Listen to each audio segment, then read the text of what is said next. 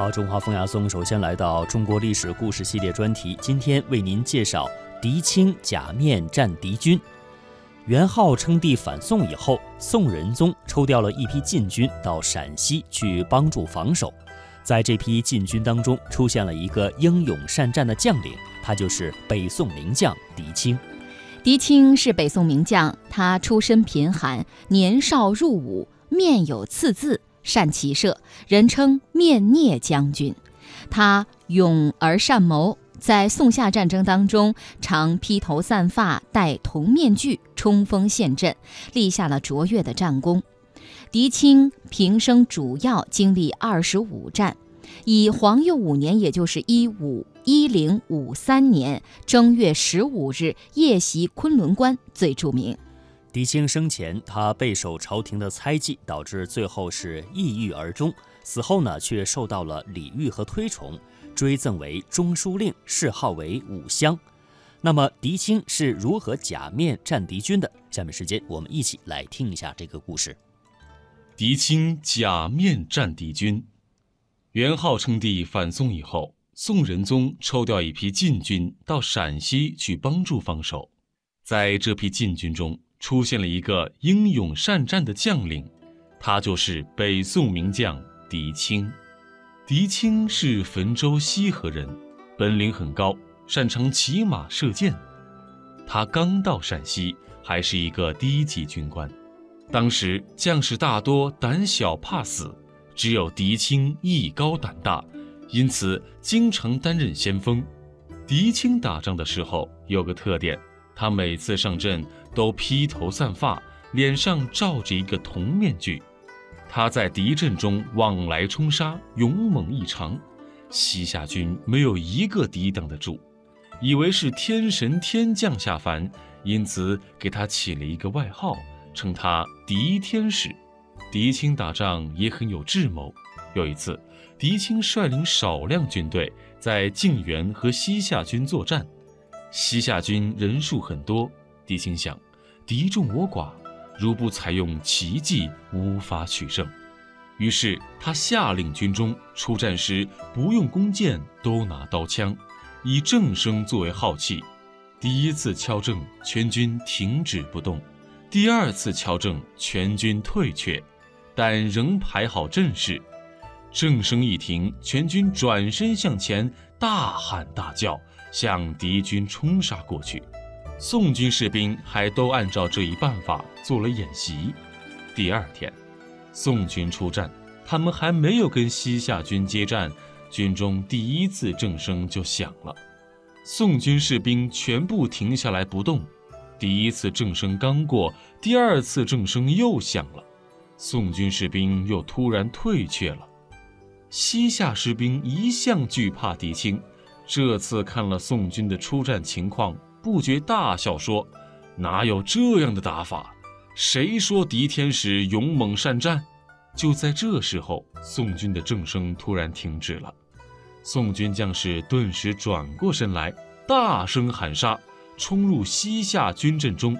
敌人措手不及，乱成一团，吓得四散逃奔，很多人都自相践踏而死。这一仗，狄青以奇计制敌，取得了大胜。陕西有个官员和狄青谈论军事，非常赏识他的才能，就把他推荐给韩琦和范仲淹。韩琦和范仲淹召见狄青，向他问了一些问题，觉得他确是一个人才，只是读书不多，缺少见识。于是范仲淹就劝告他说。你如今当了将官，要多读点书才行。做将官的不知古今，不懂兵法，只是个人之勇，怎么能为国家建立更大的功业呢？狄青听了，连连点头，便请范仲淹指点。范仲淹拿出一部《左氏春秋》送给狄青，要他先好好了解古代的一些战争历史。狄青非常感激地接受了这部书。打这以后，他刻苦学习，读完了这部《左氏春秋》，又读完了秦汉以来的很多兵法著作，他的军事学识更丰富了，名声也更大了。他在西北的四年当中，大大小小的仗打了二十五次，身上受了八次箭伤，也为宋朝立了不少功劳。宋仁宗对狄青很看重，除了提升他以外，还很想召见他。恰巧西夏军又侵犯魏州，狄青要去抗敌，不能去京城。宋仁宗只好叫人给狄青画了肖像，送到朝廷。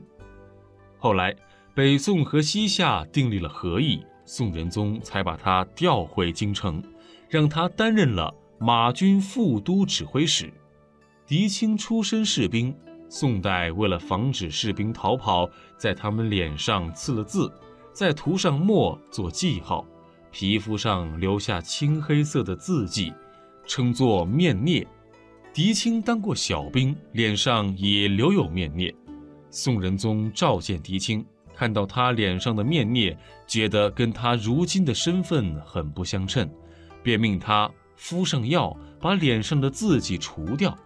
狄青不同意这样做，他回答说：“陛下不问我的出身低微。”按照功劳提拔我，我才有今天这样的地位。这些字迹我愿意留着，让士兵们看了知道应该发奋向上。宋仁宗听了非常赞赏，对他更加看重了。西夏战事平息后不多几年，南方又出现了一个割据政权，广元州酋长农志高起兵反宋，他攻占雍州，建立大南国。自称仁惠皇帝，随后又一连攻下了九个州，还进犯广州。宋朝的许多守城官吏吓得丢掉城池逃跑了，有些地方的百姓逃到山谷中避难。农志高追到山谷中，放一把火，把避难者一齐烧死。宋仁宗非常忧虑，狄青就上书朝廷，请求前去作战。第二天，狄青上朝对宋仁宗说：“臣出身行伍，没有别的可以报答国家，我只要带领一支精锐骑兵，再调拨一些禁军，就可以平定农志高。”宋仁宗马上任命狄青为宣抚使，率领三万人马前去。第二年，狄青攻破了雍州，农志高逃到大理，被杀死了。狄青平定农志高割据政权，又立了大功。宋仁宗拜他为枢密使，让他掌管军权，还赏赐他一所住宅